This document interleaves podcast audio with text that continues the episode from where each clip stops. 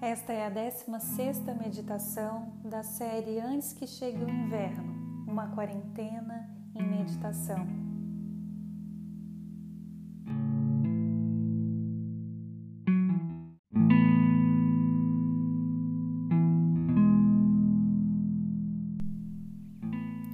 Alegria em meio à crise? Como se alegrar nas provações? Na crise, tudo pode acontecer. Uma desorganização ou exuberante criação e até algo inédito. Nossa tendência é entristecer, lamentar e reclamar o que é bem natural.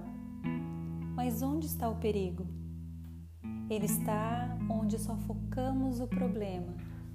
Isso impede que os olhos vejam a saída Bert Hellinger, ao escrever sobre a bênção do difícil, nos permite uma nova compreensão. Uma crise pode revelar minha limitação e entendimento sobre algo. Coisas assim podem chegar como uma mensagem, cuja linguagem pode ser compreendida pelo corpo.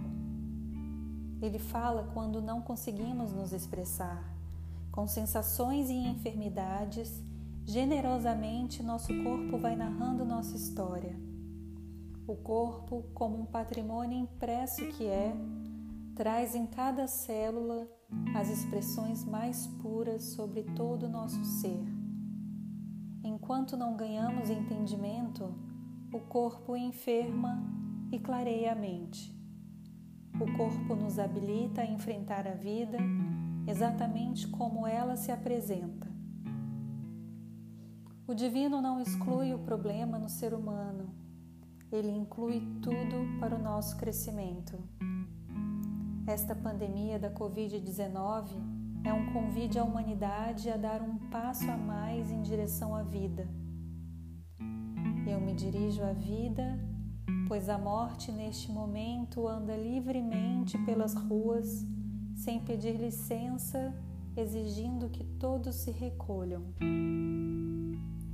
Lembrando da oração de Jesus antes da sua cruz, peçamos: Pai, afasta de mim este cálice.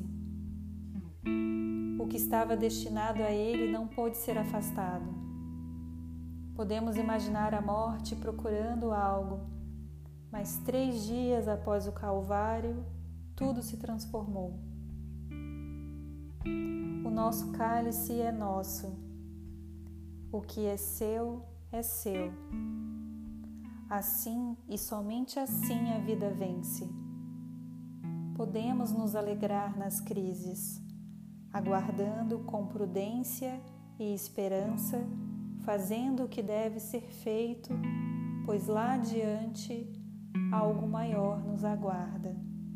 Nosso terceiro dia também chegará.